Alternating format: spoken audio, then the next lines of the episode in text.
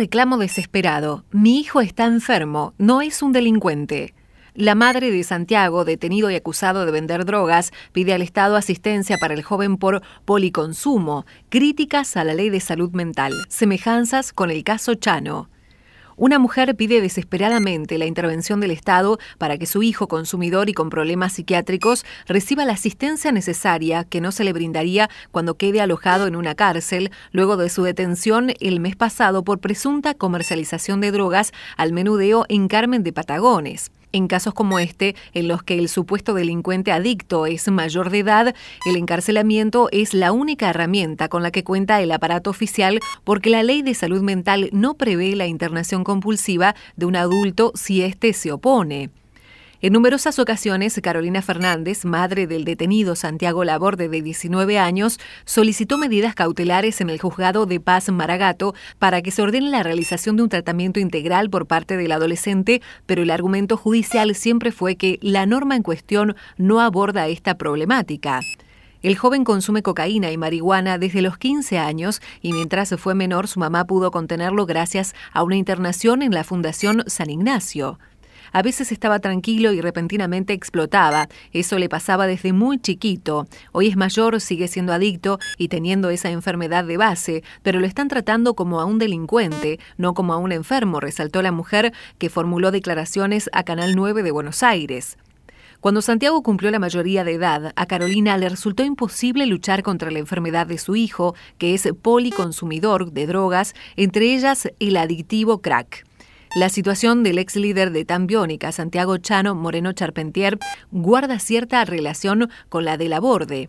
A fines de julio, el cantante recibió un disparo en un hecho de violencia contra efectivos policiales, personal sanitario y su madre, cuando la mujer intentaba que lo trasladaran en una ambulancia para su internación. El incidente se produjo en medio de una crisis de nervios de Chano en su casa ubicada en Exaltación de la Cruz, donde el hombre primero se negó a ser internado. La falla no es judicial, sino de la ley de salud mental, que no se aplica si el adicto no es peligroso para terceros ni para sí mismo. El Poder Ejecutivo, a través de sus órganos, y el Poder Judicial deberían tener una instancia intermedia, es lo que le dijo a la nueva el abogado Francisco Fabrat, asesor de la Borde. A Santiago no se le hará un seguimiento de su adicción en una unidad penitenciaria, pese a que estos establecimientos cuentan con un equipo de psicólogos amplio. Lo denunció ella. La investigación que derivó en la detención del joven de Patagones se inició en 2019, luego de que su madre denunciara presuntas amenazas de narcos contra ella por deudas de su hijo, en aquel momento menor de edad. La pesquisa a cargo del fiscal Mauricio del Cero, especializado en materia de estupefacientes, apuntó a varios sujetos, incluido el hijo de la denunciante, quien habría sido sorprendido por la policía cuando al parecer comercializaba droga. Cuando Santiago cumplió la mayoría de edad, Del Cero le inició una investigación, le empezó a hacer un seguimiento y se le plantó en la casa hasta que lo enganchó supuestamente vendiendo drogas. El 5 de agosto lo detuvieron, explicó Fabrat, quien interviene en la causa junto con su colega Manuel Massa. Su madre dice que Santiago es un adicto que no puede recuperar, pero no es un narcotraficante. La mujer pide asistencia al Estado aunque éste no se la brinda y opina que en vez de asistirlo, persiguió a su hijo y lo metió preso, dijo el abogado. Si bien hizo varios tratamientos con internación en Mar del Plata y Buenos Aires, es un consumidor insaciable y por eso compraba droga. Incluso en su cuenta de Instagram se lo ve consumiendo cualquier tipo de droga, añadió. El 30 de agosto, la jueza de garantías número 4 convirtió en prisión preventiva la detención de la borde y la defensa pidió una morigeración bajo arresto domiciliario. El acusado está detenido en la sede bahiense de la prefectura a la espera de que haya cupo en la cárcel de Villa Floresta, pero los codefensores insisten con un traslado del joven al penal federal de Ceiza para que reciba asistencia en el marco del programa interministerial de salud mental argentino. La madre insiste en que quiere tener al hijo en su casa, pero eso no es una garantía.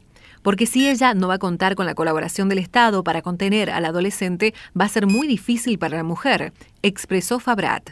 No es fácil contener a un chico con síntomas de abstinencia, sumado a los problemas psicológicos de Santiago, finalizó.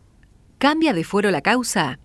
A pedido del fiscal del Cero, la justicia provincial se declaró incompetente en la causa por tratarse aparentemente de un caso de tráfico de estupefacientes a gran escala. girará el expediente a la justicia federal. Sobre la denuncia de Fernández, Fabrat dijo que hay una nulidad grave porque nadie puede declarar en contra de un hijo. Por ahora la planteé como una alternativa porque no quiero apelarla y que quede firme.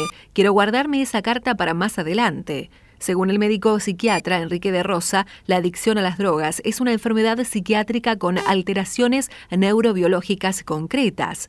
Hay una falla en la interacción con el sistema judicial al cual se lo tiene que obligar y exponer que está desprotegiendo a alguien a quien debe cuidar, analizó de Rosa.